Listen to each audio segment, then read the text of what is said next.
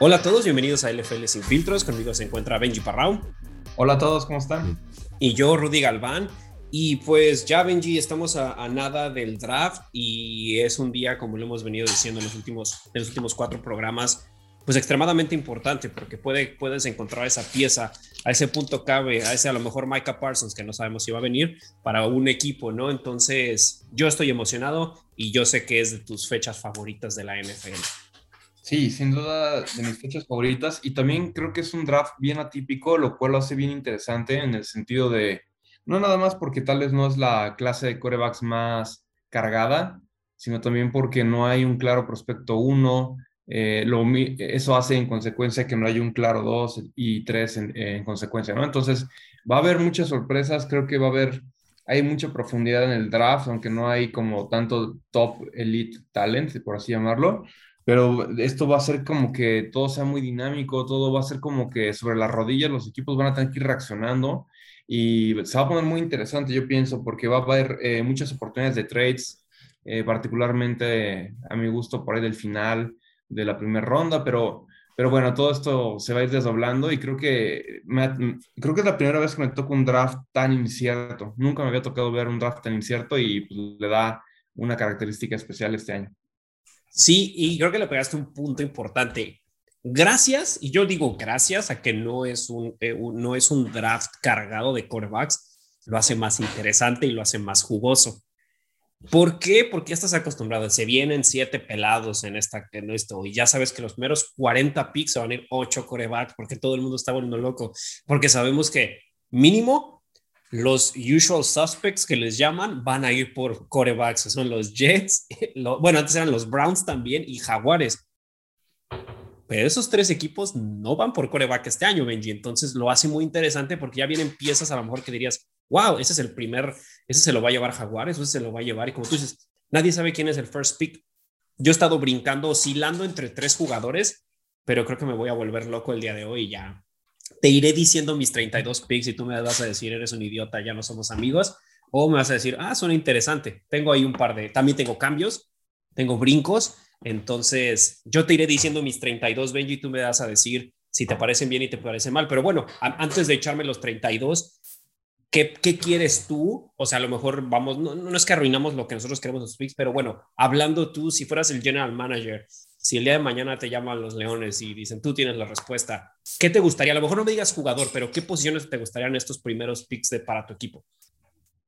Ah, pues mira, Leones tiene muchas necesidades como tal. O sea, no, no hay realmente como que, ah, si cubro esta posición ya tenemos equipo de playoff.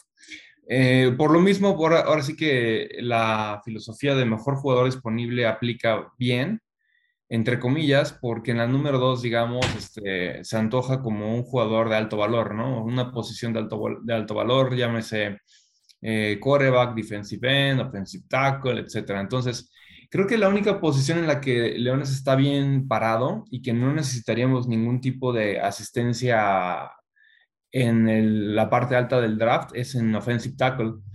Eh, todo lo demás eh, se antoja bastante. Entonces va a estar muy interesante ver qué escoge Leones.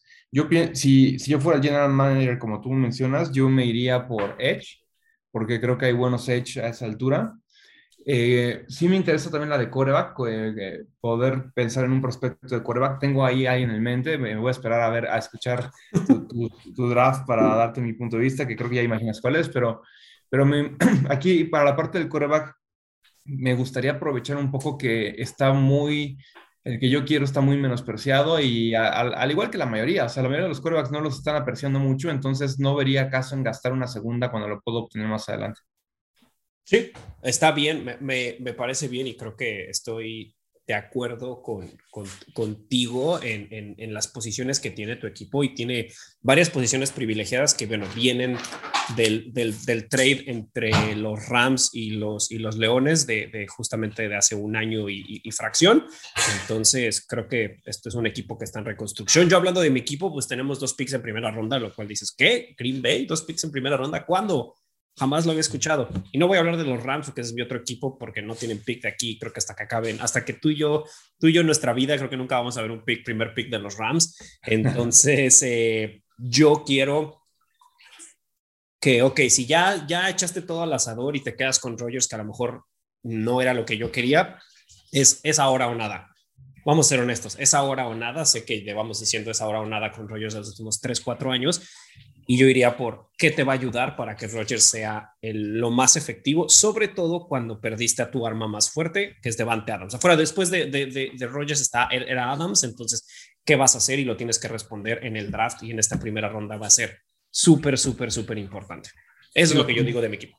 No, yo coincido completo contigo. O sea, el hecho de que se haya quedado Rogers, más allá de, de que podamos debatir cuánto tiempo le queda, si dos, cuatro, seis años, ya, ya, con lo que está haciendo Brady, como que nos hace replantearnos cuál es el tiempo real de un, de un jugador.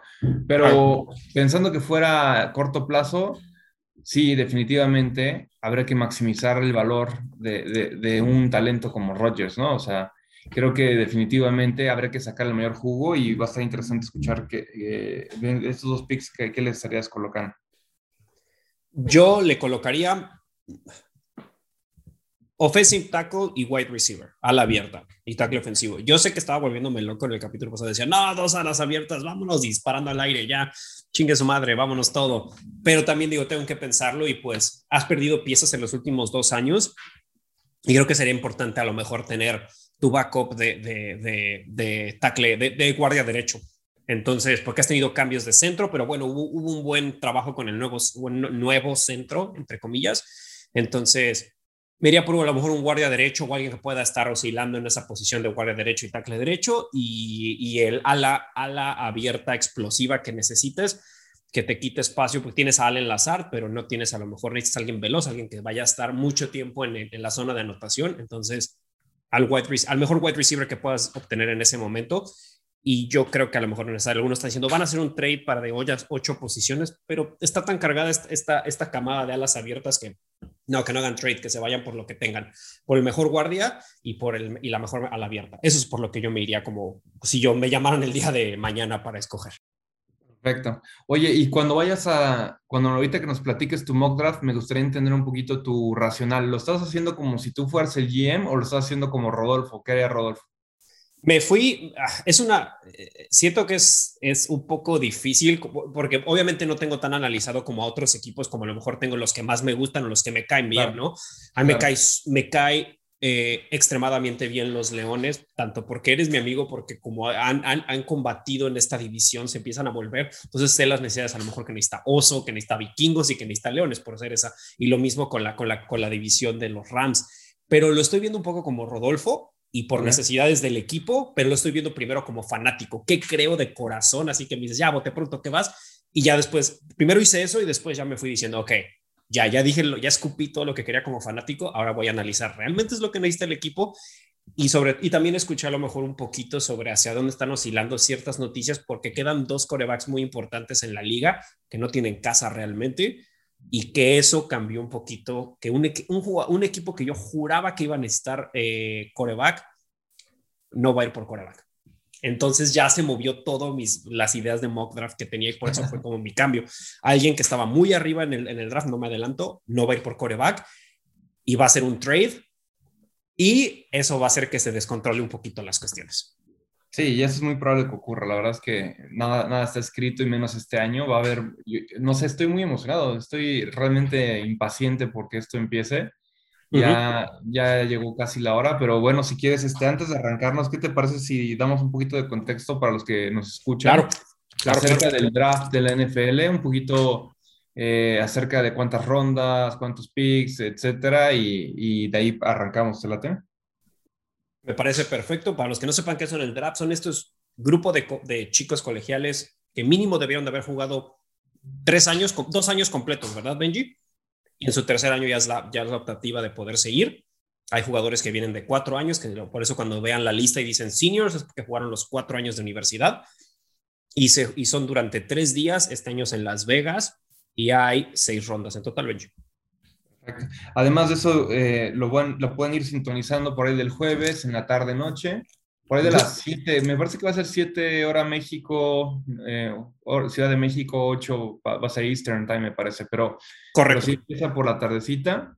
y eh, eh, básicamente son siete rondas de selección donde está básicamente el orden de los equipos se, se asignan de acuerdo al resultado que tuvieron la temporada inmediata, ¿no? En este caso, la temporada pasada, en donde, por ejemplo, el equipo que tuvo menos victorias, que fueron los Jaguars de Jacksonville, tiene la primera selección y seguido por los Leones, así sucesivamente hasta que cubre las 32.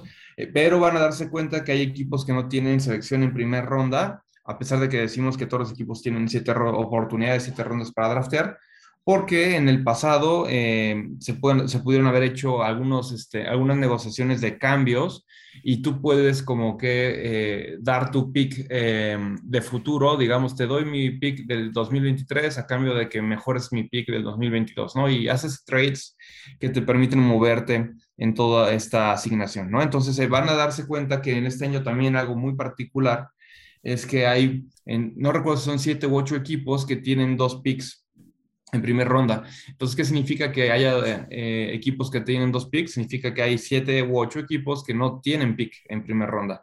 Y eso, pues, complica todavía más la ecuación, ¿no? Porque normalmente, pues, este, se puede, se puede identificar fácilmente quién va a agarrar eh, qué con base a sus necesidades, pero cuando un equipo tiene doble pick pues ya entra un poquito más la prioridad de la posición, entra un poco la necesidad de los equipos adelante. Si, por ejemplo, en el caso de Jets, que tiene eh, una, eh, me parece que la 4 y la 10, pues va a estar interesante ver cómo priorizan ese tipo de selección en la 4, en la 10, etcétera, y cómo lo hacen también considerando lo que van viendo en el draft y lo que van anticipando de sus oponentes que necesitan. Entonces, hay mucha estrategia involucrada, hay mucha eh, reacción también en el momento de parte de los GMs y, esto lo va a poner de punta, porque además no solamente les permite pues tener doble selección, sino que también a veces lo van a poder empaquetar y poder subir hacia, por un jugador que les interese, o se puede volver muy atractivo también que alguien quiera cambiarles un pick de los dos que tienen y ellos puedan crear todavía más capital. O sea, va a haber muchísimo movimiento. Yo anticipo que va a haber muchísimo movimiento y, va a ser una locura. Este draft va a haber este, muchísimo más suspenso del que ya de por sí suele haber. Sí, estoy muy de acuerdo. El primer día es la primera ronda, el día jueves es la primera ronda, que es la más ah, flashy, pero creo que este año es muy diferente porque hay mucho talento esparcido por tantas posiciones. Entonces, el segundo día, que es la ronda 2 y 3, va a ser muy importante. Y para los que ya se quieran como más enfocar todavía en el tercer día está de la, de la 4 a la 7 y se vienen jugadores extremadamente importantes, sobre todo eh, para equipos que tienen tantas necesidades y de tantas posiciones. Son siete rondas, son siete, son los mejores, los mejores chamacos que vienen llegando a la universidad que quieren cumplir el sueño de la NFL. Pero, ¿te parece, Benji, que arranquemos? Sí, y, nada más último dato antes de arrancar.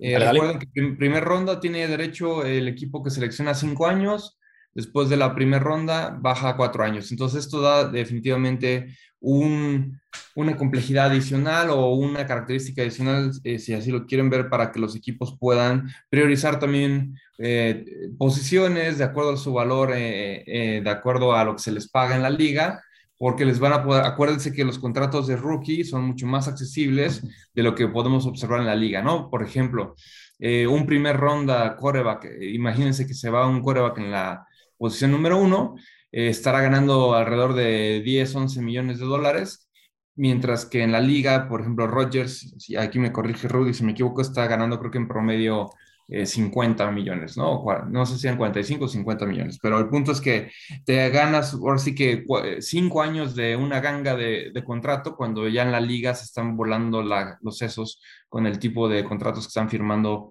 esas posiciones, particularmente si latinaste al coreback, ¿no? en cuanto a talento. Sí, más o menos está, agarrando, está ganando cerca de 50 al año. Entonces, es una mentada y como tú dices, y ahora que se vio tanto lo de los wide receivers, de las alas abiertas que están necesario a lo mejor tener los cinco años y vimos, y vimos lo que sucedió en este mercado y lo cual cubrieron posiciones algunos equipos, eh, veremos también tantas alas abiertas irse. Pero bueno, arranco con, con el primero, es siempre difícil saber quién es este gran primer talento quién es el, número uno. Y han, han estado afectando muchísimos nombres, pero me fui por el freak de físicamente hablando, más completo, en, de, que, como tú, tú, bien lo mencionaste, creo que en ese momento tiene un techo extremadamente alto y, y Jaguares se lleva a Trayvon Walker. Trayvon Walker, sí. Eso, este, este jugador es un talento brutal en cuanto a atletismo. Es un freak of nature, como algunos le dicen, porque de verdad tiene unas, o sea, si ustedes ven sus números de combine, es ridículo lo que logró hacer en velocidad, en fuerza, en salto, etcétera. Y viendo sus highlights y su video en Georgia y lo que pude ver algunos partidos que, que alcancé, pues es, es, un jugador bastante sólido. Creo que, creo que Georgia no le pidió de hacer demasiado como un, como un poor pass rusher. O sea, creo que le pidieron hacer cosas más este, elaboradas, como de repente lo ponían por interior, no solamente en el edge. A veces lo ponían a cubrir como un poquito como en zona, como si fuera una especie de espía. Eh, pues, entonces, ese tipo, a Hutchinson, por ejemplo, o a Thibodeau, que también son hechos muy renombrados, eh, no les pedían hacer ese tipo de cosas tan seguido como a Trevor, ¿no? Y eso hace que su productividad no fuera tan alta y, para muchos haya sido como una sorpresa que este nombre pues ascendiera a la velocidad que ascendió, porque si nos vamos un mes hacia atrás, este nombre estaba por ahí del número 30, incluso segundas rondas, algunos lo ponían y ahora ya está en la primera posición para algunos y, veo que tú para ti también y me hace sentido por todo el atletismo que tiene. Yo, yo nada más creo que si, si yo fuera Jaguares y aquí, y aquí me pasa mucho, no me va a pasar solo contigo, eh, Rudy, me pasa todo el tiempo cuando también veo el draft. este, yo iría eh, con tackle, ¿sabes? Este, a mí me gustaría proteger a Trevor Lawrence eh, particularmente es tiene nada más un año iniciando, me gustaría darle un poco de confianza tras un año desastroso, también demostrar un poquito como hacer un statement de, la franquicia de estamos, te vamos a apoyar, ya se fue el nefasto del anterior head coach y ahora Peterson sí te, eh, te va a proteger y, estamos todos contigo, ¿no? O sea, sería como un, un, statement fuerte y además me parece un muy buen jugador y, y bueno, yo iría con tackle, pero creo que me hace también sentido tu pick porque creo que talento le sobra a este chavo y, lo va a hacer muy bien también en la liga. Estaba entre él y Iki, el, el, el, offensive tackle. O sea, estaba con, con Iki Ekwonu, entre ellos dos. O sea, porque creo que también porque Doc Peterson siempre se ha mostrado muy fan de Iki Ekwonu. Entonces estuve, estuve, estuve ahí oscilando así de, ah, ¿qué va a pasar? Porque entiendo, o sea, Trevor Lawrence sabemos que necesita ayuda. No sé si a lo mejor la visión de Doc Peterson lo cambia y dije, bueno, entonces me voy a ir por un talento nato, ¿no? Eh, bueno, de ahí me brinco al 2 y por mucho tiempo tuve a Hutchinson yéndose a Leones en el primer momento, pero después dije, ok, hay un ex, compañero de cierto jugador que fue drafteado en la primera ronda por Leones, eh, que fue Penny Sewell, y dije, tiene información de cierto jugador que viene en este draft. Entonces creo que Tibodeo se va en la segunda con, con tus Leones. Creo que tus Leones agarran a este jugador, a este defensive end, que cada vez ha subido y ha cambiado y cada vez estamos escuchando que a lo mejor su personalidad no es como muchos creían, que tiene una visión, escuché que tuvo muy, que Brad Holmes quedó extremadamente feliz por cosas que vio, entonces me voy con Tibodeo en el segundo. Fíjate que Tibodeo para mí es un jugador muy interesante porque creo que por mucho tiempo fue incluso considerado el mejor del draft hasta antes de que empezáramos como por ahí de febrero. Eh, me gusta tu punto en donde, me gusta mucho tu punto en el sentido de que tienen el mejor, o sea, yo no, no se me ocurre un mejor em, validador de la calidad de este jugador que Penisul, ¿sabes? O sea, fue compañero de él en una posición que se enfrentaba uno a uno, seguro en los drills y en las prácticas pues, cada semana. Entonces, él como un gran offensive tackle podría decir, ¿sabes qué? Si este compa está fuera de, está fuera de serie, a mí me costaba mucho trabajo cubrir o, o, ¿sabes? O sea, sí te puede dar un insight que tal vez nadie más difícilmente te pueda dar, porque te lo está dando tal vez alguien de la calidad de Penisul que, que vimos su calidad del año pasado, y si de plano alguien como él te dice, vas por él, pues yo le haría también caso y I don't care. O sea, aunque eh, personalmente Hutchinson me agrada más por cultura, por personalidad, por, creo que viene siendo un jugador clave para la franquicia de Leones de cambiarle la cara y creo que es un, es un jugador tal cual de Dan Campbell. Es como, es lo que, es el, el speech famoso que dio de comer eh, las rodillas? todo eso. Ese es Hutchinson a mi gusto, no tanto Tibodeo. Pero Tibodeo, pero me gustó mucho tu insight, de, tu punto del insight de, de Así que si lo acaban drafteando sobre Hutchinson, yo no voy a decir nada porque pues difícilmente tendrían mejor, mejor consultor que, que Sí, y por eso pongo a Tibodeo en el segundo. Obviamente estuve siempre oscilando entre Tibodeo y Hutchinson, porque y por, por, las últimas cosas que he estado escuchando de Hutchinson me llamó mucho la atención. Y dije, ¿sabes qué? Me voy con Hutchinson. Eh, ok, perdón, me voy con Tibodeo, no con Hutchinson, discúlpame. Sí. De, después me voy con otro equipo que se, bueno, Tejanos es el número 3, que sabemos que Tejanos tiene dos necesidades muy grandes, ¿no? Algo en su secundaria y algo en su línea ofensiva sobre todo con este cambio de que todavía no saben quién es el, de, de, de, coreback y demás, ¿no? Entonces dije, ok, necesitan tanto proteger a su coreback, pero también necesitan muchísimo talento atrás que no tienen pues prácticamente a nada y me decidí ir por pues probablemente uno de los mejores corners de esta, de esta, de esta eh, camada que es Derek Stingley de, de LSU y me voy con él igual, completamente porque lo necesitan y va a ser el number one lock corner de ese equipo eh, sin ningún problema. Me gusta. O sea, creo que corner es una posición que sigue siendo importante. Luego a estas alturas como que no dan ganas de draftearlos por, pues porque corner es una posición que cuesta trabajo proyectar, ¿no? De colegial a la NFL eh, suelen haber errores, pero es tanto Stingley como Sos Gardner, eh, este, creo que van a ser excelentes jugadores, así que no, no tengo objeción. Creo que definitivamente a Houston le falta de todo y estos dos chavos de corners me parece que son también piezas fundacionales para cualquier equipo que los tome, así que me parece un buen pick.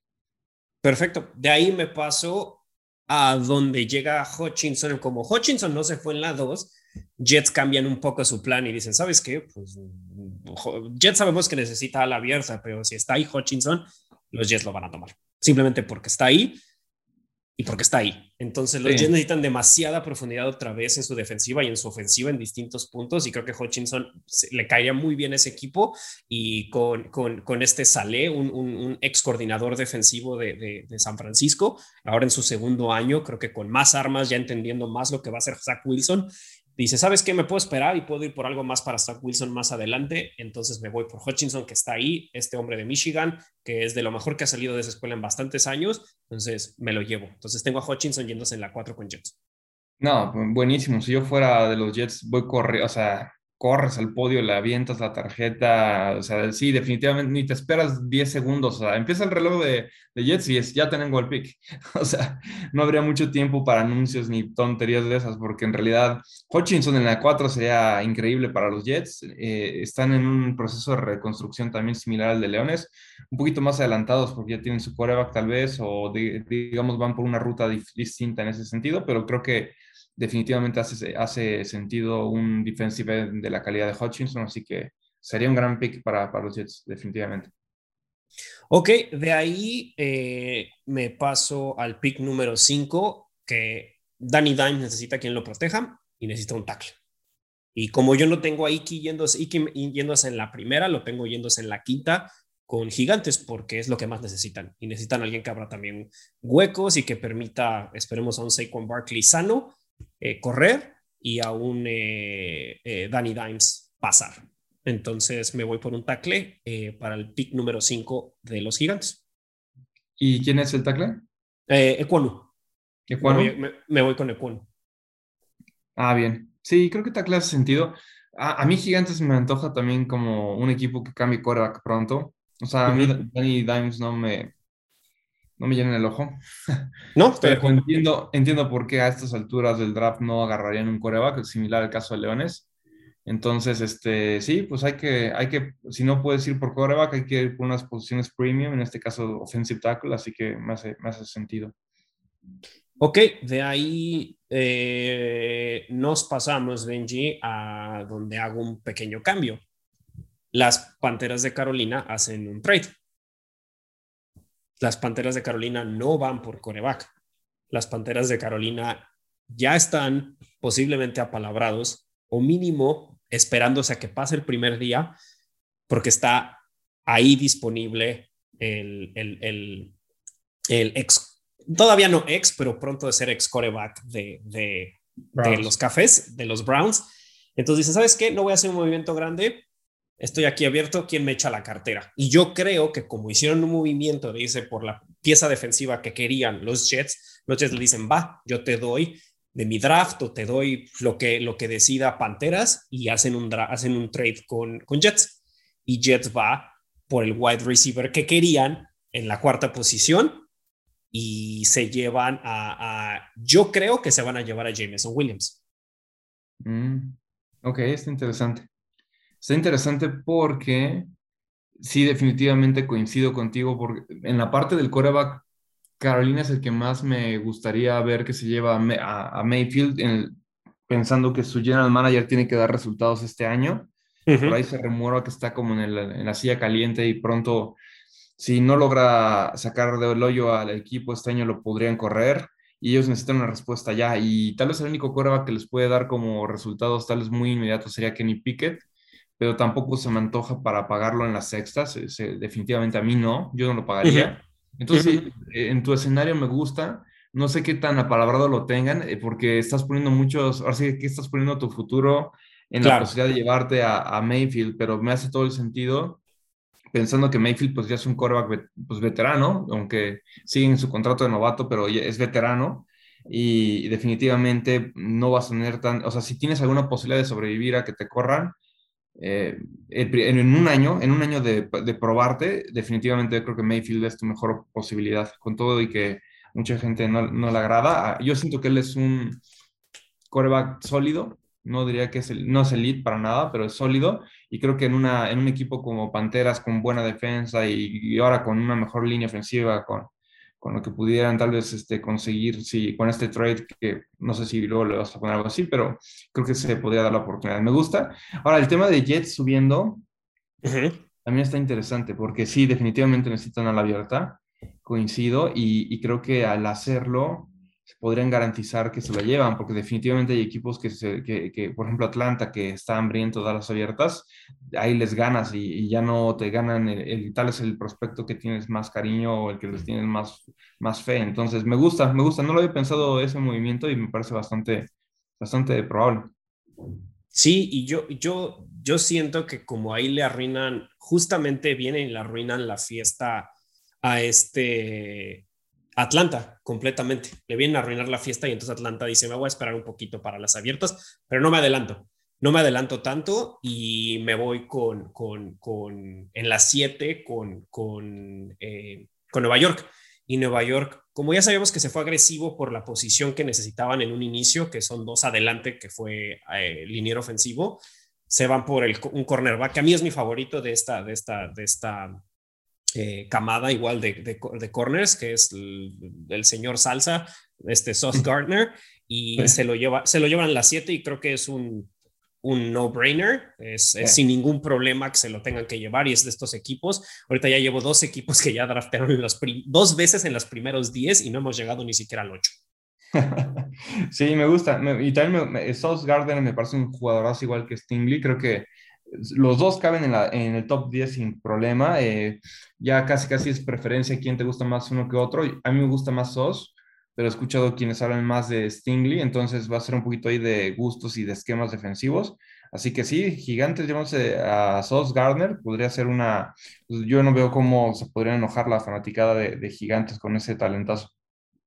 Sí, a mí me gustaría que eso suceda, pero pues mira, ahí, ahí puede haber este, este, cambio, este cambio grande y creo que Gigante se va, se va extremadamente bien armado en este, ¿cómo se llama? En este, en este, en este inicio de, de, de, pues de draft, ¿no? Sí. Ok, de ahí Atlanta. Atlanta se, se se lleva a wide receiver, se lleva a la abierta. Pensé a lo mejor que se llevaba a un defensivo, sobre todo porque ya les arruinaron la fiesta de que a lo mejor se iban a ir por, por, por, por, por Williams. siento que se iban a ir por Williams completamente. Entonces, como ya no tienen a Williams, dicen, pues, ¿sabes qué? Nos llevamos al segundo mejor, desde, yo creo que desde sus ojos, y se, y se, y se llevan al receptor de USC y se llaman a Drake London, los, los halcones de Atlanta. Drake London, ok, interesante. Yo ahí, de, yo ahí me iría a Garrett Wilson, sin dudarlo, eh, pero sé que también Drake London trae mucho hype. Eh, yo preferiría a Garrett Wilson por, por pura velocidad y cómo corre rutas. Me preocupa un poquito de Drake London él no hizo su combine, no, no sabemos cuánto corre, pero por lo que pude ver en, videos, eh, como que lo alcanzaba, o sea, la velocidad de juego no era algo impresionante como lo que sí pude observar de Wilson o, de, o también de, de Williams, o sea, creo que sí anda un poquito más lento. Es otro estilo de juego, es más como de, de pelear balones arriba, más como, como tipo, alguna vez lo platicábamos de Kenny de a mi gusto, o como ese tipo de jugadores, que no, no tiene nada de malo, pero creo que, híjole, yo, yo me agarré a Garrett Wilson, pero, pero entiendo por qué también Drake London es interesante, así que Vamos a ver dónde acaban eh, los siguientes este, alas abiertas. al final, alas abiertas hay también para, para escoger, así que eh, va a ser muy interesante. Y, y, de que van a llegar, van a llegar, ¿eh? Créeme. Y ahorita lo que yo le quité mucho peso fueron a los, a los corebacks. Definitivamente después de la dije, no, van a perder peso porque Pantera no se va a poder, no se va a ir. Entonces, como tú dices, no se va a hacer la, la ¿cómo lo dijiste? Como las compras de pánico. No se van a hacer las compras de pánico. Entonces, yo creí que a lo mejor Seahawks iba a llevar coreback porque tienes que pensar en tu futuro, pero Seahawks va a haber, no se ha ido ninguno. Entonces, ¿para qué demonios me voy a llevar cuando de plano necesita más poder defensivo? Ahora que perdí a Bobby Wagner, ahora que solo, que perdí muchas piezas defensivas, entonces se va por Jermaine Johnson segundo, el, el Edge, eh, por necesidad, completamente, por necesidad y porque dices, ahorita no se están yendo corebacks, entonces vámonos por Edge. Sí, híjole, si no fuera Jermaine Johnson, sí te diría que se fueran por quarterback, pero este, este compa me agrada bastante de Edge y creo que sí va a ser difícil ignorarlo. Em, si no estuviera él, sí te diría tal vez que a Seahawks lo veo con Matt Corral. Em, me parece que es un jugador que quedaría muy bien en, sí, en Seattle, que tiene, tendría chance de, de, de pues, agarrar como un nuevo core que necesita ya Pete Carroll de empezar a pensar en eso. él no está nada joven, así que no, no sé cuánto tiempo quiere esperar en agarrar su coreback. Y no creo que Seattle tenga muchas chances de estar en, la, en el top 10 de los drafts por su calidad de coaching. Así que creo que si, si tiene la oportunidad de tomar el primer quarterback del draft, lo va a pensar fuerte y lo va a considerar fuerte. Particularmente por ahí he escuchado que le gustaba a él Matt Corral. Ya para mí Matt Corral es, es mi top 2 así que podría ser un buen match ahí. Pero, pero sí, este, este Edge que comentas también es de mis favoritos y, también entiendo por qué podría haberse tentado a esperar, sobre todo porque como dices, ¿no? no se está viendo mucho rush y ya pasamos los equipos que más necesitan coreback, así que los que vienen, eh, salvo tal vez Washington, que ahí no estoy seguro qué planean, eh, puede que tengan todavía espacio para maniobrar. Sí, estoy, estoy de acuerdo contigo. Eh, también estuvo muy cercano de poner a Matt Corral ahí. Yo tengo a Matt Corral en otro equipo más adelante. Yo sé que es spoiler alert, pero bueno, eh, Matt Corral creo que también a todos ha impresionado con, sus, con, las, con todos los equipos que ha ido y cada vez sube más en los mock draft de todos.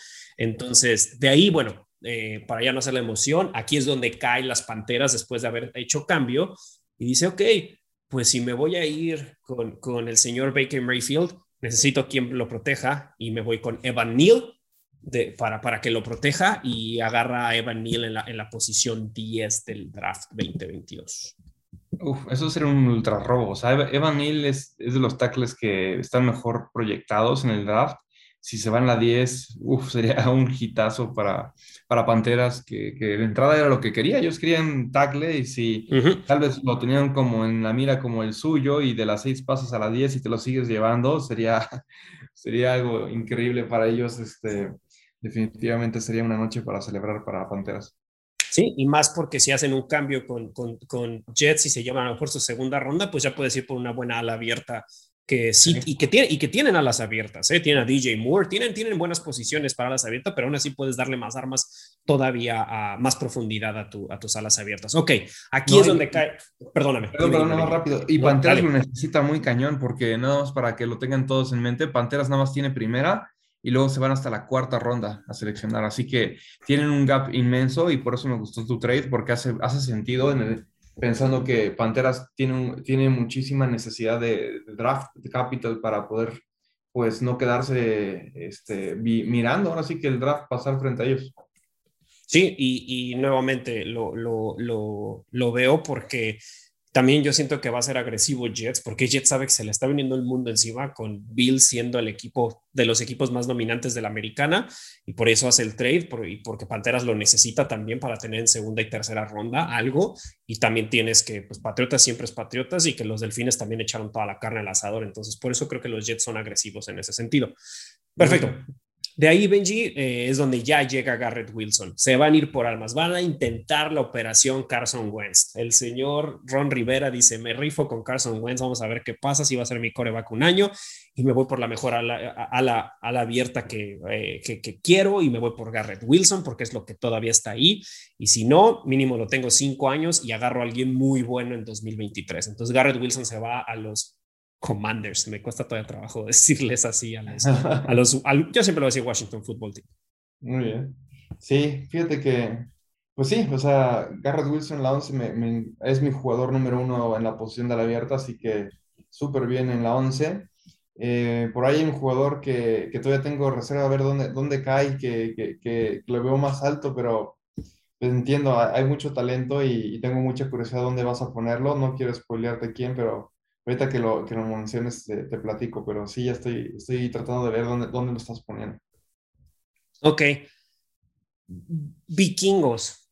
Eh, Vikingos es un equipo que me ha costado trabajo entenderlo en, en, en, en, algunas, en algunas cuestiones, Benji, porque pues creo que, creo que eh, no sé si la, eh, si la, mejor, la mejor arma para Vikingos sigue siendo este Kirk Cousins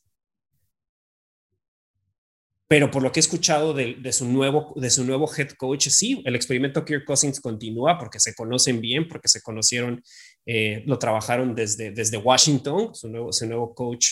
Entonces van a continuar, van a continuar con el sueño de Kirk Cousins. También le van a dar un año más de oportunidad los vikingos. Entonces los vikingos vuelven a agarrar un arma eh, eh, ofensiva y van a agarrar de Ohio State a, a Chris Olave, al compañero de Warren Wilson. Ahora, esto es interesante. Imagínate ese, ese equipo de alas abiertas. Tienes a Jefferson, a Thielen y a, Olave. Y a Olave, o sea. y, y, sí, y tienes corredor que cacha. Tres bestias y a Dalvin Cook corriendo.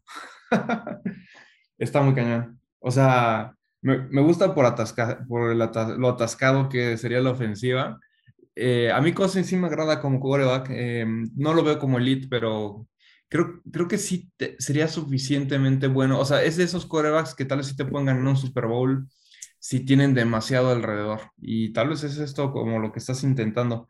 Eh, yo tal vez me iría más como por defensa. ok. particularmente un Kyle Hamilton que, te, que ya todavía está ahí esperando a que lo llamen a la fiesta. Pero pero sí, o sea, imagínate, ese, no, me puse a pensar en esa ofensiva y estaría de miedo. O sea, hasta yo podría lanzar en esa ofensiva. es donde cierras, es donde cuando, cuando este Joe Flaco tenía excelentes, eh, cuando fue y ganó el Super Bowl Joe Flaco, que a veces veías que ni volteaba y solo lanzaba el brazo y veías que Jacoby Jones estaba ahí buscando y dicen, ah, pues tengo a Jacoby Jones, es enorme, ¿quién lo va a atrapar? Y así sería. Ahora sí que el Ave María todas las jugadas. Eh, va a llegar, te, prometo que ese jugador va a llegar, Benji, no falta mucho. Eh, tejanos, Tejanos, como ya se fue por una posición defensiva que necesitaba, su segunda posición más importante es tackle. Entonces se va por su línea ofensiva con Charles Cross de Mississippi State. Ok, sí, es buen, buen tackle. ese chavo me agrada bastante de la posición. Perfecto. Y de ahí me paso a, Baltimore, que sabemos que Baltimore es un equipo armado en muchísimas áreas, pero también les ha costado algunas cuestiones en su secundaria y creo que es, creo que es importante irla armando y agarran a Trent McDuffie de Washington. Ah, ok. Fíjate que con, con dijiste Baltimore, ¿verdad? Baltimore como que se me antoja no sé si ya es porque estoy acostumbrado a su cultura o, qué, pero se me antoja Jordan Davis para, para Baltimore. Yo, lo tuve ahí en mi línea también, a Jordan Davis de, Georgia. Es que es un monstruo también. Es un tackle que corre como bestia, que, es un... o sea, imagínate alguien de ese tamaño y de ese tonelaje corriendo a velocidades de, de linebacker slash running back, o sea, no, no manches, está, está de miedo y se antoja como para los Ravens que son característicos de tener defensas de miedo, ¿no? Entonces, este, pero sí, creo que está interesante también tu pick, pero eh, no sé, yo miré ahí con Jordan Davis. Perfecto. De ahí, Benji, nos seguimos con, con, con em, las águilas, que van a ir por más armas al aire, que han tenido tantos problemas en poderlas conseguir, y agarran de, de la escuela de Georgia también eh, a George Pickens. Se van por George Pickens. Se van por el lado abierto George Pickens. George Pickens, oh, ok. Eh, este, este, chavo me agrada también. Eh, Pickens creo que tiene calidad de primera. Em, por ahí he escuchado que también tiene como, issues de actitud que pues no podemos tan fácilmente identificar desde fuera, ¿no? Pero creo que va a ser un buen ala abierta hablando de talento. Creo que, no sé, déjame echar un ojo rápido a ver si ¿Hay algún otro ala abierta? Porque aunque me parece bueno y de calidad de primera, no siento como que estamos tal vez, no sé si estamos pasándonos a alguien que, que, que pudiera, ya, ya escogiste el AVE, ¿verdad? Ya escogiste también a, a, Williams. Wilson, a Williams. Es que ya, ya también aquí hubo como una compra de pánico de Dallas, es lo que está tal vez pasando, ¿verdad? Y creo que es lo que va a ocurrir. Sí, yo también. Sí, creo que también va a haber una corrida de Dallas en la primera ronda. Eh, nada más que aquí está sucediendo más rápido de lo que esperaba, que, también es muy posible. Así que sí, está interesante. Ok, va, me, me, late. Por cómo se está dando el escenario, está, está, está legal. Perfecto. De ahí, Benji, continuamos y... Ay, Dios mío, ¿dónde me quedé? Se me olvidó. Ah, sí, eh, nos vamos con, con, con Santos en la 16 y Santos se va por Kyle Hamilton de Notre Dame. No, bueno. Pinches santos suertudos. porque les cayó. Es porque por algunos motivos de las compras de pánico les cae. Así, así llega a suceder, así que no, no te voy a decir que es irreal, porque así pasa. Así hay drafts donde de repente alguien empieza a dropear y a dropear y, y, no, y, todo el mundo se cuestiona, ¿no? De los que y creo que eh, podría pasar. No sé si Kyle Hamilton sería, va a ser el jugador va a ocurrir este año también. Eh, no, bueno, o sea, Santos no tiene ni qué pensar. Aquí también sería un, no-brainer este, irse por Kyle Hamilton. Exacto. Y de ahí nos vamos a, los Chargers, que los Chargers han armado tantas cosas en los últimos meses que pronto ya no le van a poder pagar a toda su línea ofensiva porque tienen demasiado dinero metido en la línea ofensiva y se le vienen contratos de otros jugadores pronto, entonces van a empezar a agarrar repuestos y agarran lo que les queda de línea ofensiva que dicen, este cuate es bueno y es Zion Johnson de Boston College. Bien, sí, no, me parece bien. Hay que, eh, o sea, todo lo que puedas invertir para proteger a Herbert y darle tiempo, ya está probado y mantenerlo ahora sí que de pie para que pueda lanzar profundo, de brazo no le falta, creo que es una buena inversión. Sí, y, en la, y en la misma más o menos línea, pues Águilas necesita empezar poco a poco a buscar el cambio de este Jason Kelsey, el hermano de este, de este Kelsey de los de los de, de Travis Kelsey, de, de, Kansas. Su hermano va a necesitar pues, suplente eventualmente y es de Iowa, Tyler Linderbaum. Linderbaum, eh, línea ofensivo, se lo lleva, se lo lleva eh, eh, Águilas. Ok, ok. Está interesante. Bien. Ok. De ahí, aquí es donde ya empieza un poco, un poco de descontrol. Ya hay el primer coreback. Santos se lleva al primer coreback. Santos dice, nope, necesito coreback sí creo que se van a ir por coreback, se van a volver a lo mejor locos y se llevan a, y se llevan a Matt Corral. Se llevan a Matt Corral. Matt Corral es el primer coreback que se va de esta lista. Bien, creo que a mí hace sentido que vaya, que agarren un coreback eh, pensando que James Winston no, no, me parece que vaya a ser su futuro. No creo que ellos piensen que va a ser su futuro en la franquicia. Y lo raro es de que para, los que nos escuchan y tales no, no lo hayan escuchado anteriormente, Santos hizo un movimiento eh, donde dio picks del futuro para poder subir, eh, para tener más, una opción adicional en primera ronda en este, y lo hizo el cambio con las Águilas. Y esto le permitió tener dos picks, ¿no? Eh, los que estás diciendo, el 16 y el 19. Entonces, ese movimiento se me haría difícil creer que lo harías pensando en que te quedas sin picks para el siguiente año, por lo tanto no podrías ir por que el siguiente año. Así es. Eh, en el draft. Y te quedas sin picks también para poder darlos como pago si quisieras un quarterback veterano, como lo que pasó con Stafford, como lo que pasó con Russell Wilson. Entonces tampoco podrías comprar un quarterback en, en agencia libre. Entonces, me parece que está muy claro que a menos que creamos que están enamorados de, de, Winston, que no creo, sí me hace mucho sentido que vayan por coreback, así que me hace todo el sentido. Y Matt Corral a mí me gusta cómo juega, eh, me, me, gusta el match aquí con, con Orleans. Perfecto, entonces ahí nos pasamos al segundo coreback, porque Steelers se lleva coreback por... Tristemente ocurrió algo horrible hace unas semanas con la pérdida de de, pues de la vida de Dwayne Haskins eh, y pues no creo que estén completamente vendidos en, ni Mitch Trubisky y ahorita se me olvidó el otro nombre del jugador el que recibió el cascazo eh, eh, Rudolph. entonces no creo que estén enamorados con uno de los dos entonces se llevan a Malik Willis Sí, y fíjate que a mí Malik Willis no me agrada para primera ronda, yo no lo tomaría a primera ronda. Yo tampoco.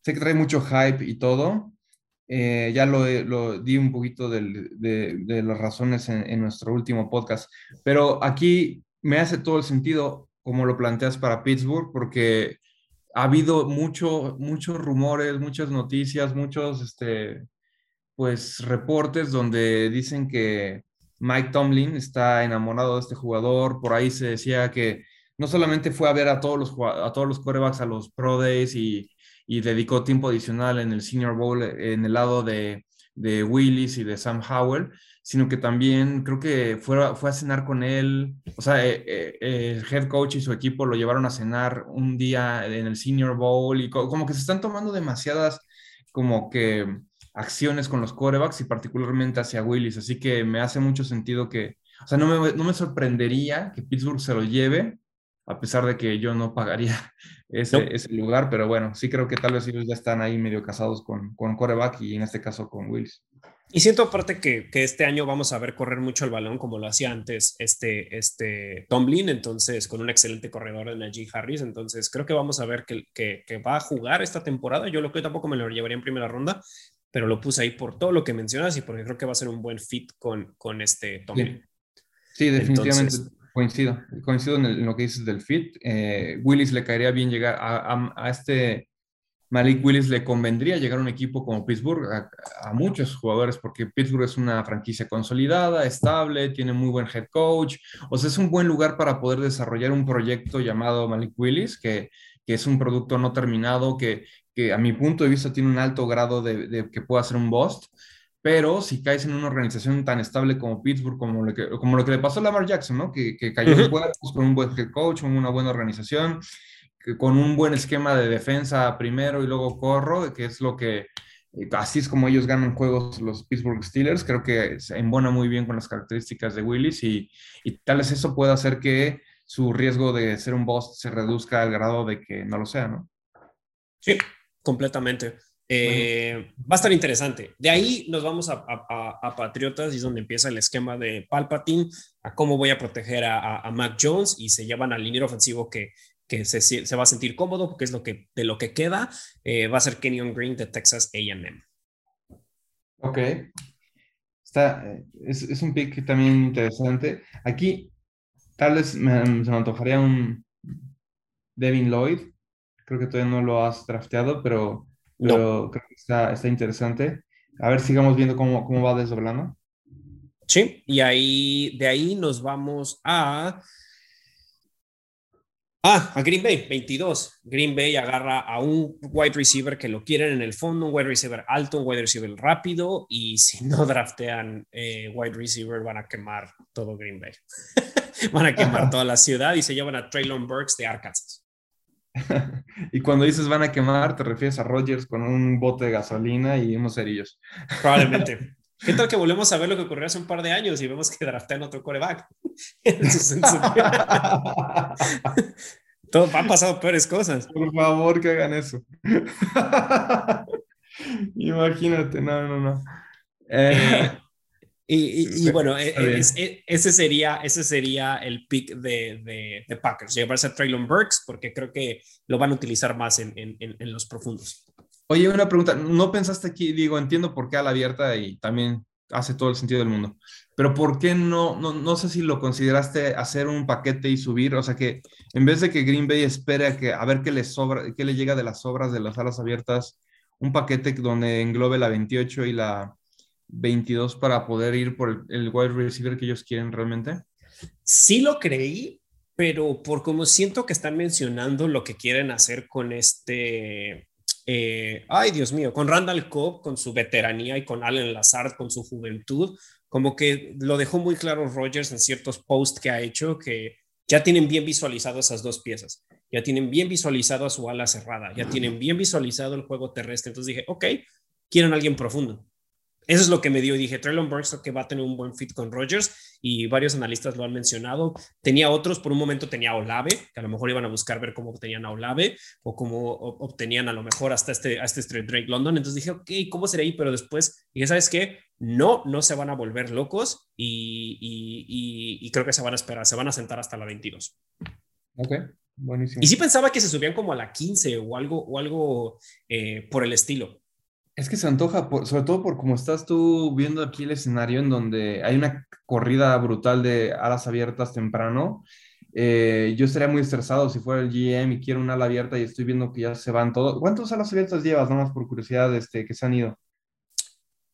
¿Cinco? Si no me equivoco. Creo que llevo. O sea, llevo, llevo, a ver, llevo, espérame, llevo vikingos, a ver, llevo, llevo vikingos, llevo a Garrett Wilson yéndose en la, en la 11 con Commanders, a Drake London ya se fue, Williams ya se fue con Jets, también dije Águilas. Esta es la sexta. Órale, sí, la sexta. Entonces, eh, sí, tu primer selección y estás tomando el sexto mejor de la posición. Eso, es donde tal vez a mí se me antojaría como, híjole, no sé, yo, yo si fuera el de Green Bay y, y tengo a Rogers por poco tiempo, eh, bueno, pensando que tal vez en dos años ya se quiere retirar a Jeopardy, claro. Eh, tal vez sí, sí me iría, ¿cuánto, no sé, a cuánto te llevará a empaquetar la 22 y la 28? Tal vez sí te puede llevar tal vez por ahí de la 12 o la 13, no sé, pero bueno, está interesante, porque entiendo que también hay más necesidades, no, es la única a la abierta, así que bueno, me espero a ver el otro, el otro pick. Sí, y la verdad es también lo siento por, porque, por el simple hecho de que, de que, de que a lo mejor eh, em, son demasiado conservadores, es lo único que voy a decir. Son demasiado, demasiado, demasiado conservadores, entonces también no puedo pedirle peras al Olmo, entonces tristemente es una realidad. Bueno, está, bien, que tomes en cuenta su historial. Eh, y ahora pasándome a, Petirrojos en la 23, pues sabemos que pues, perdieron a, Chandler Jones, entonces tienen que ir por un Edge y agarran a George Karlaftis de Purdue. Bien, makes sense. Y de ahí me paso a, Dallas, que han tenido, han estado mencionando mucho igual linieros y por lo que he escuchado le tienen muy bien puesto el ojo a Bernard Reinman de, Central Michigan. Ok, ok. ¿Cuál es el liniero que me mencionabas que a lo mejor no, no, lo, he, no, lo, no lo he mandado, Benji? Porque no, el liniero, ya, lo mencionaste, el que yo tenía duda que no había salido antes, me parece que era este Evan Neal. Ah, no, sí, se me fue el primero, fue, fue el primero o el segundo que mandé, sí, sí, sí. Mm. Sí, sí, sí. Eh, después me voy. Ok, ya tenemos eso y nos vamos a Bills. Bills que parece un equipo que no le hace falta nada, pero siempre es bueno tener una profundidad. Casi me voy por running back. Casi me voy por running back. Estuve así a nada de irme por running back. Dije, no, se van a esperar a la segunda ronda. Chingues mal. se van a esperar a la segunda ronda y van a agarrar a Correr y van a agarrar a Kyler Gordon de Washington. Ah, ok. Y, justo tenía curiosidad si ibas a escoger a Rich Paul o a Kenneth Walker. Está interesante. ¿Por qué, nada más por curiosidad, ¿por, por, qué, por qué decidiste así? O sea, ¿qué, qué, qué sientes que están priorizando? Que no tienen problema en su, en su esquema con Zach Moss y Devil Singletary en a lo mejor meter a un running back, a uno que agarres en una cuarta o quinta posición de running backs en, en, en la segunda ronda, que tampoco creo que se vayan tantos. Sí solo por eso, solo por eso, pero si yo, yo fuera GM al 100%, por, aquí estoy hablando más como fan y como a veces se comporta los equipos, si fuera GM, yo agarraba, agarraba, agarraba a Breeze the Beast, sin ningún problema. Yo, yo Rodolfo Galván. Ok, está interesante. Yo, yo también, yo, yo si fuera Bills, agarraba a Kenneth Walker, que es mi número uno, o Chris Hall, definitivamente, porque Sí, cualquiera de los dos. La han sufrido, la han sufrido sin corredor, un corredor estrella y pues ya nos queda claro que por aire no tienen problema, así que no, no quisiera seguir exponiendo a que Josh nos haga la, el juego por tierra, en una de esas nos lo, nos dejan contusionado, yo ve tú a saber. Así que sí se me antoja un corredor muy fuerte para Bills. Creo que justo cae en ese, en ese esquema de un equipo contendiente que se puede dar el lujo de gastar una primera ronda en un talento en running back y, y pero bueno, pero está interesante, está interesante cómo, cómo lo abordaste. Ok. Y de ahí me paso a, a, a, Titanes ya en estos últimos seis picks eh, y se llevan a, Trevor Penning de Iowa para proteger y para permitir más la carrera. Y también lo pensé porque ha sonado mucho que quieren agarrar al suplente de Tannehill.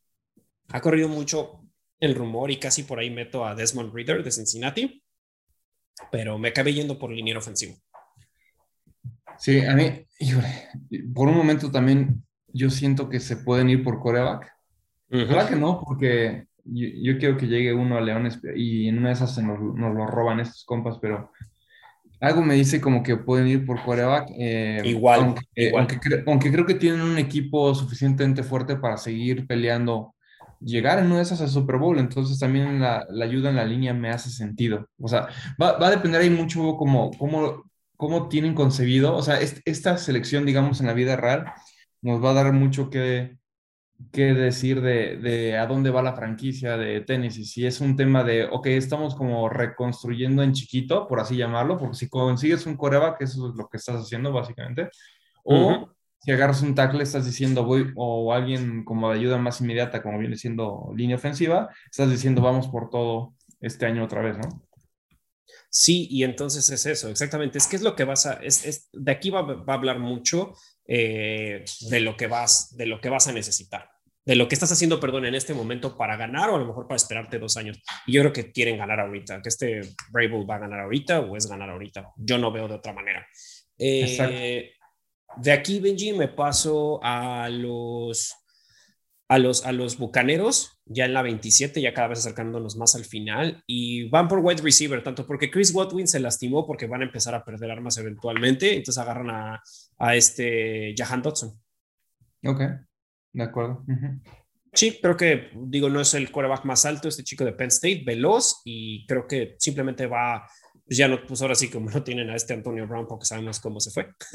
se fue sin playera, gritando a todo el mundo, y se va ahí. Después, eh, aquí es donde dije, ok, yo, Rodolfo Galván, me iría por dos wide receivers. Yo, Rodolfo Galván, me iría por dos wide receivers de los, siendo Green Bay en la 28, pero no va a suceder. Entonces van a ir por, por este Daniel Faele de, eh, del liniero de Minnesota. Ok, bien. Ok, lo que platicabas, ¿no? Que creo que al inicio del programa eh, hace, hace sentido. Em, este liniero, ¿qué vendría? ¿Cómo, entraría? Tú que conoces bien ahorita cómo está el roster de Green Bay, ¿lo, ¿estaría entrando como titular? ¿Estaría más bien proyectado a futuro como left tackle o entra como right tackle? o en qué parte de la línea entra? Yo lo pondré del lado derecho. Creo que sí puede entrar. Fue capitán en Minnesota. Creo que tiene, puede comandar. Digo, con Bactiari ya tienes a Bactiari del lado izquierdo, entonces del lado derecho te hace falta más armas. Entonces yo lo pondría del lado derecho. Completamente del lado derecho, permitir carrera, proteger a Rogers de ese lado. Sobre todo que Rogers es un coreback que rola mucho, que a pesar de su edad sigue rolando, sigue moviéndose, se flota en el pocket. Entonces yo lo pondría del lado derecho. Y creo que sí puede ser un starter en la, en la, en la temporada. Creo que si no, no, o sea, si se van por un offensive lineman donde y obviamente falta mucho, ¿no? Lo tienen que ver cómo juega, cómo, cómo, cómo, cómo hace el match, pero creo que no necesitas bastante urgente. Has perdido muchas piezas en los últimos dos o tres años. No, está buenísimo, porque al final también el tackle derecho ya hoy en día tienes que tener una calidad de tackle derecho similar a la de tackle izquierdo. Ya el, disparo te puede. La NFL está jugando ya mucho con disparar también del lado derecho. Entonces, sí necesitas también una buena ancla ahí. Y si tienes dos starters de esa calidad, pues hace sentido para competir con Rogers. Así que está bien, está súper bien. Perfecto. Y ahorita hago un pick, ahora sí que hago el pick doble porque están seguiditos Kansas con el 29 y el 30 y se van en la 29 con Andrew Booth, Andrew Booth eh, de corner de Clemson y se van por Watson de North Dakota State para buscar a una pequeño suplente, digamos, que va a ser difícil suplir a Tyreek Hill, pero se van cornerback y se van wide receiver. Sí, creo que hace todo el sentido que vayan al abierto, tienen como que medio subsanar la salida de Hill. Difícil que llenen sus zapatos y sobre todo a esa altura del draft, pero pues, tienen que intentarlo, así que tienen aquí dos tiros, eh, make sense. De aquí, pues me paso a, Bengals, al, digamos, al subcampeón de la NFL que vimos. ¿Qué fue lo que hicieron en, agencia libre? Linieros. Ofensiva, línea ofensiva, porque no se les puede morir su, su coreback uno, un gran coreback que todo el mundo quiere que continúe porque fue tan divertido verlo en la liga. Entonces ya agarraron esas piezas pues tienes que ahora proteger lo que te dañaron mucho y fue, no pudiste parar a Cooper Cup, no pudiste parar a OBJ al principio, entonces necesitas correr y te vas por caer el AM de Florida. Ok. Fíjate que a mí eh, los picks ahorita que mencionaste, el de Kansas, que tiene dos, y el de Bengals, me suenan a picks que pueden ser un trade muy claro para algún equipo de segunda ronda que no agarró coreback. Podría eh, ser, ¿eh? Podría ser. Sobre todo Kansas, yo creo también. Sí, porque te, permitiría regresar a, a, primer ronda donde tienes los cinco años, punto número uno, pero punto número dos, te adelantas a Leones que ni siquiera yo, o sea, nadie sabe qué van a agarrar, no, nadie sabe si van a agarrar coreback o no. Entonces, si Leones no agarra coreback en las dos, puede haber una muy alta probabilidad de que quieran agarrar el eh, coreback en la 32. Entonces le estarías, estarías adelantando a Leones y todavía está el coreback que te interesa, ya sea Howell, Riddle o el que sea que siga ahí y te interese, podrías tal vez ganarle el pick a Leones. Entonces, el de Kansas y el de Bengals, cualquiera de los dos, me parece que, que el día del jueves vamos a ver un trade. A mí personalmente me parece que puede ocurrir. Y ahora que lo dices, sí es súper interesante en el sentido de que, pues sí, estás en una posición donde a lo mejor estás viendo que Leones, y Leones también puede estar bloqueando, ¿no? Así de, ah, voy a ir por coreback, aguas, ya voy, pues lo que decimos, ¿no?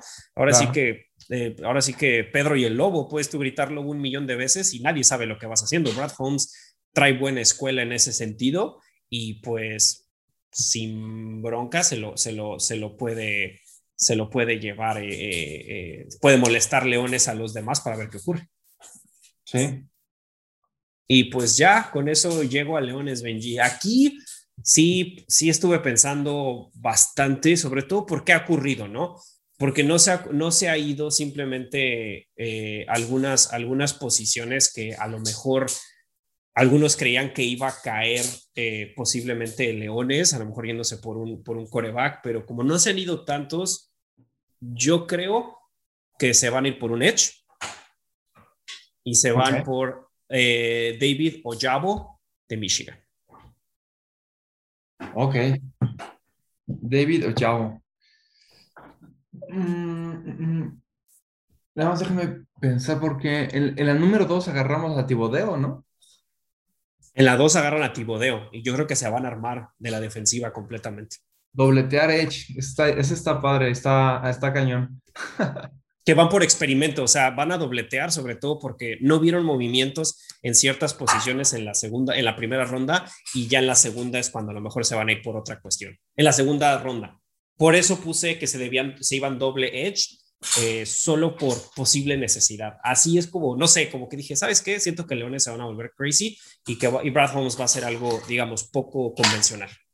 Fíjate que, o sea, no, no, no es algo irracional porque sí podría servirnos, o sea, doble edge. O sea, no es como que ya tengamos uno y nada más nos necesitamos uno. O sea, sí podríamos necesitar dos.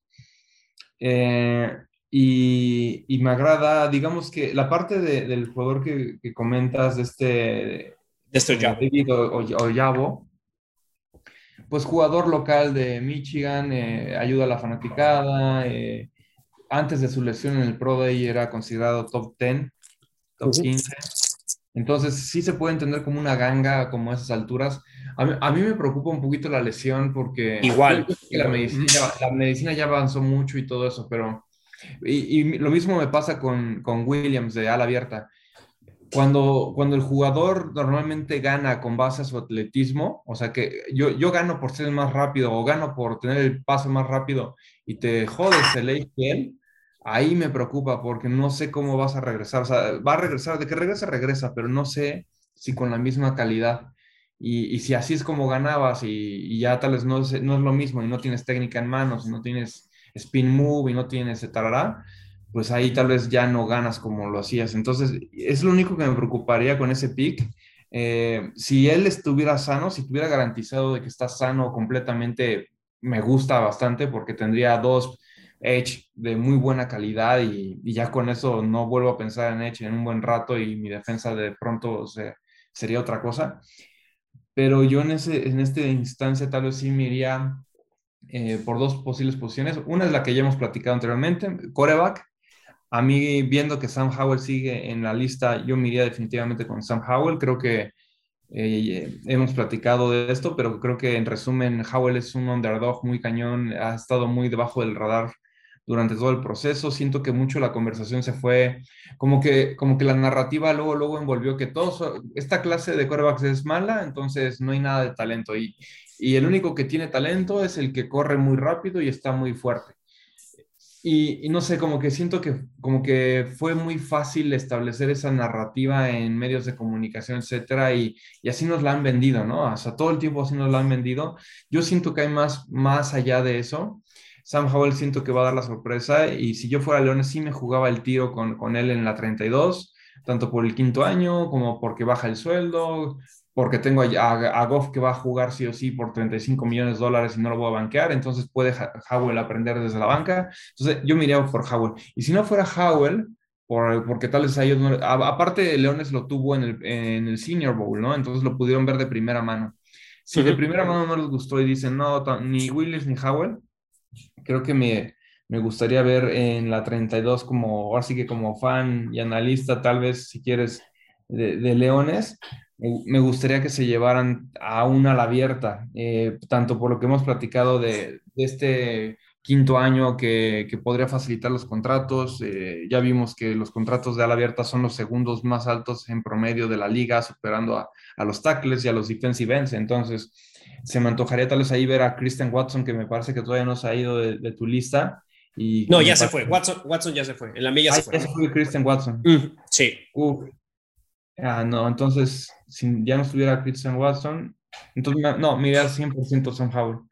Porque el otro jugador que tengo muy alto es Leo, Leo Chenal, pero Leo Chenal me gusta más como en mi 34, no, no en, la, en la 32 para este quinto año. Porque el linebacker quinto año no, no está necesario, no cobran tanto. Eh, me quedaría con Howell. Pero está padre, me gustó tu draft, creo que hubo movimientos muy interesantes. Eh, la carrera de alas abiertas temprana podría suceder y, está interesante ver cómo los equipos que están atrás, que necesitan a la abierta, pues, ¿qué van a hacer? ¿Se van a quedar eh, viendo? ¿Van a, van a moverse? Si se van a alas, tal dicen, bueno, pues se acabaron las alas, pero dejaron muy buena carnita de otras posiciones. No sé, se va a poner bastante, bastante bueno esto. Yo si, si hacía un cambio eh, Kansas y no tenía Watson, me iba con Watson en los Leones o me iba eh, con un safety. Sí, safety también es importante para Leones. a mí me gusta este Lewis, Lewis De, Georgia. Ajá, tenía Georgia. era mi segundo. Era mi segundo eh, para agarrar defensivo. Estaba entre, entre otro Edge, volviéndome loco, o si no, a, a, a Lewis de, Georgia completamente. Sí, Lewis me gusta, eh, pero también me, me, gusta un poquito más para la 34. Parece que no hay mucha diferencia porque son solamente eh, pues dos lugares, pero esos dos lugares representan pues lo que... pasar muchas cosas. del contrato, ¿no? Una primera contra una segunda y creo que un safety me gustaría más en una segunda y un coreback más en una primera. Pero si no hubiera el coreback, sí podría ser... Eh, yo, yo, me iría... Eh, híjole, está difícil. yo creo que tal vez Chenal primero, porque a mí, a mí Chenal me parece también otro jugador que va, va a ser eh, un éxito sí o sí, rotundo, y luego iría sin en la 34. Pero sí, al final creo que me hace mucho sentido y está, está padre. Está padre haber visto tu, tu mock graphic, cómo lo fuiste desarrollando, así que vamos a ver qué tal, cómo se va a dar ya el, el bueno, el de la vida real este jueves. Sí, ya se vienen muchas cosas, pero pues ahí están mis 32 y muchas cosas van a cambiar siempre dicen, ah, de los 32 a veces latinamos a 7, 8 porque alguien llega a poner el descontrol en la cuarta y de repente dices, ¿qué demonios? Y siento que en este caso va a ser Panteras. Y si Panteras por algún motivo va por coreback, todo lo que dije, absolutamente como el 85% después de Panteras ya desapareció. Claro. Porque ya, viene, ya vienen las compras de pánico, ya vienen, ok, a lo mejor no se van siete wide receivers como yo lo puse y se van cinco. y a lo mejor dice, ¿sabes qué? Se van cinco corebacks o cuatro corebacks en vez de dos, como yo lo puse, que parte de mí no quería poner más, quería poner uno realmente, y no porque fuera el mejor, sino porque los cambios que han habido, y a lo mejor pues que Atlanta decide hacer la prueba de, de, Mariota, etcétera, etcétera. Entonces, así es como lo tengo, así son mis 32. No, está bien, y, tienes toda la razón en esto, o sea, eh, no creo que la tienes a muchos y tampoco creo que sea un error tuyo, es, es exactamente lo que dices, es un tema de efecto dominó. ¿No? O sea, alguien agarró a uno que nadie esperaba y de pronto todo cambió y se da el efecto mariposa y, entonces ya, ya claro. que es un ¿no? Pero está, está para hacer el ejercicio porque te pone un poquito en los zapatos de lo que podría ser eh, los distintos escenarios. Y, pues bueno, esto es parte de la diversión del pre-draft, así que creo que fue un buen ejercicio y ya veremos qué ocurre. Yo creo que al final del día, por eso, por eso creo que estuvo padre que hiciéramos en esta ocasión los, los rankings este, antes del draft, eh, porque yo creo que al final del día no importa si agarraste a alguien en la, en la 2, en la 4, en la 10, en la 20, en la 30, en la, en la segunda ronda, al final lo que importa es que jale y que, y que sea un jugador que contribuya de manera importante a tu franquicia. Y ahí es donde vamos a ver realmente, pues, si se da o no. Ahí sí, ahí sí a mí me interesa ver si la a mis picks, porque en el mock draft, pues eh, hay, hay muchas circunstancias que pueden evitar que tu equipo agarre al, que querían incluso ellos, ¿no? Agarrar. Y cuando dicen, no, es que agarré a un cornerback en la segunda, sigues diciendo que agarraste cuatro o cinco de los, de los mejores jugadores de todo un país, de tantos miles de personas jugando fútbol americano.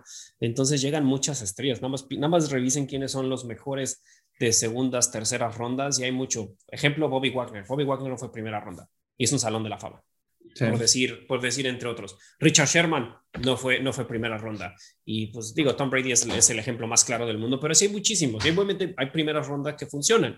Hay primeras rondas que tristemente no funcionan y no siempre es culpa. Son sistemas, son historias, son cambios, son lesiones. Entonces siempre como tú dices, es para ver este ejercicio porque también te ponen los pies de es que son un buen de jugadores, ¿no? Un Amazon y lo padre y lo que tú mencionabas, como no hay un claro first pick, todo está abierto. Hay como cuatro ahorita, cinco oscilando ahí. Y a lo mejor ni siquiera latinamos. Y, y, y, y, ni siquiera, y ni siquiera, ¿cómo se llama? Se va, se va Trayvon Walker, se va a lo mejor Hutchinson o Tibodeo, o no sé, pueden pasar muchas cosas, puede haber un cambio. Nada más, mi última pregunta, Benji, es, ok, ¿Tú crees que Leones pudiera perder la cabeza? La 2 obviamente no la va a cambiar, pero que diga, voy a cambiar la 32 con alguien que está desesperado por un quarterback. ¿Tú lo harías? Sí, sí lo haría. mira, yo quiero pensar que yo confío en Brad Holmes por lo que he visto hasta ahorita. Lleva nada más un draft, pero todo lo que hizo me gustó, me hizo sentido cuando lo vi en vivo me hizo más sentido cuando todavía los, ya los vi eh, jugando, entonces tengo cierto nivel de confianza con él. Todavía no estoy al 100%, estoy como 80% convencido de que va a ser un buen GM. Entonces, si, si yo veo que no agarra coreback e incluso hace un trade hacia atrás para que alguien suba por un coreback, eh, voy a darle el voto de confianza, pero, pero eh, a tu pregunta, sí creo que pueda ocurrir pensando que tuvieron la oportunidad de ver a los corebacks de primera mano en el Senior Bowl. Entonces, difícilmente tienes más insight que ese. Y con la confianza que le tengo, si fuera Bob Quinn, el que tuvimos con Matt Patricia hace dos años, tres años este, en Leones, te diría no confío y, y, ojalá no lo hagan. Pero si lo hace Brad Holmes, quiero pensar que pues tiene motivos para, para dejar que otro agarre el coreback que él pudo haber agarrado. Así que voy a tener que confiar en ese sentido. Yo, si fuera él, no lo haría. Yo, si fuera él, yo haría la selección de coreback en la 32, porque me parece una excelente posición para un draft de este estilo, en donde hay incertidumbre de agarrar. Es la última posición de la primera ronda, donde menos le pagas de, a un primer ronda de jugador y tienes todavía la quinta opción. Tira, ah, lanza el, dado para agarrar el coreback. O sea, puede que falles, pero, o sea, ¿cuántos corebacks no fallan? O sea, el, porcentaje de atinar la corebacks en primera ronda está cerca, de, está cerca del 30% y cerca del 45% si eres el primero en agarrar. Y eso es en un draft normal. En un draft donde se dice que el coreback, eh, la clase de corebacks viene más débil, pues debe estar por ahí del 30%. Entonces significa que 30% de las veces vas a acertar y 70% no. Entonces, yo siento que a mi gusto, la NFL es muy estricta en que tienes que atinar al coreback y si la fallaste te despido. O sea, lo entiendo, pero también deberían entender la matemática de que históricamente tienes 30% de atinarle, entonces deberían darles mínimo tales dos tiros para intentar antes de correrlos y yo creo que esta es una muy buena oportunidad para Brad Holmes. Siento que el castigo mediático de la organización si intenta agarrar un coreback en la 32 y falla es mucho menor a que si lo intenta agarrar en la 2 y falla, ¿sabes? yo, me, yo me echaría ese dado, honestamente.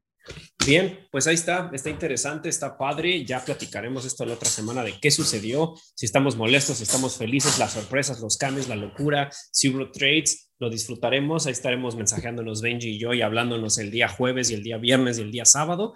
Y pues disfruten mucho el draft. Eh, son las nuevas caras de su equipo y a lo mejor cambios en franquicia por tomar una decisión que a lo mejor algunos llamarían alocada. Así es, se va a poner buenísimo. Vamos a ver si podemos grabar. Este, no les prometemos nada. Por ahí Rudy está, está trabajando fuerte también en el lado de los Rams, así que no sabemos si va a ser posible, pero de ser posible les avisamos para que podamos dar nuestros comentarios en vivo, ojalá, de, de, lo que sucede en el draft. Y si no, ya lo haremos post-draft, en nuestro análisis de cómo le fue a los equipos y particularmente a nuestros favoritos. Exacto, pues un gusto como siempre. Eh, obviamente esto lo van a estar escuchando ya bien cerquita del draft, entonces escúchenos y va a ser muy divertido y nos escuchamos eh, ya sea en vivo, ya sea grabado, como sea, pero hablaremos de qué ocurrió en este draft 2022, Benji. Pero muchas gracias como siempre. Gracias a ti, Rudy, un gustazo. Y bueno, recuerden escucharnos, buscarnos en LFL Sin Filtros y en Benji, eh, a Benji en arroba alexparrao13 y pues nos seguimos escuchando. Gracias por todo. Gracias a ti, Rudy.